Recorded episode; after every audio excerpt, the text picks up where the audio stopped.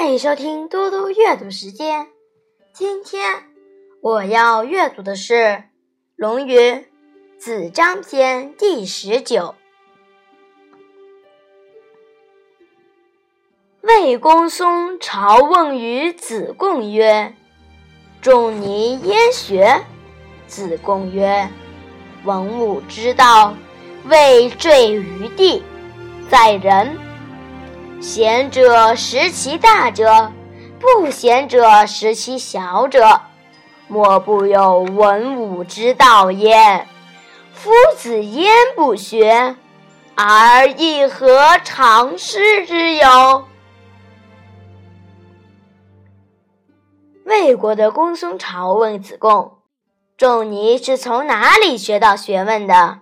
子贡说。文王、武王之道没有善意，还在人间流传。贤人记得其中的大道理，不贤的人记得其中的小道理，但都有文武之道在里面。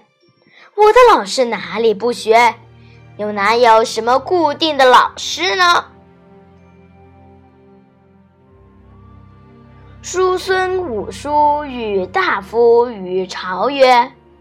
子贡挟于仲尼，子服景伯以告子贡。子贡曰：“辟之攻强，次之强也极坚，窥见世家之好。夫子之强数任，不得其门而入，不见宗庙之美，百官之富，得其门者或寡矣。”夫子之云，不亦宜乎？叔孙武叔在朝廷上对大夫们说：“子贡贤能，能胜过他的老师仲尼。”子服景伯告诉了子贡。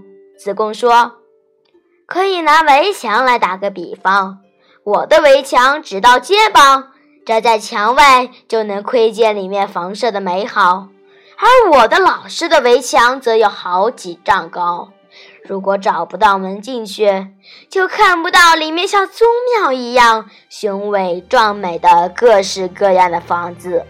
能找到门的人也许是太少了。那位先生这么说，也不是正常的吗？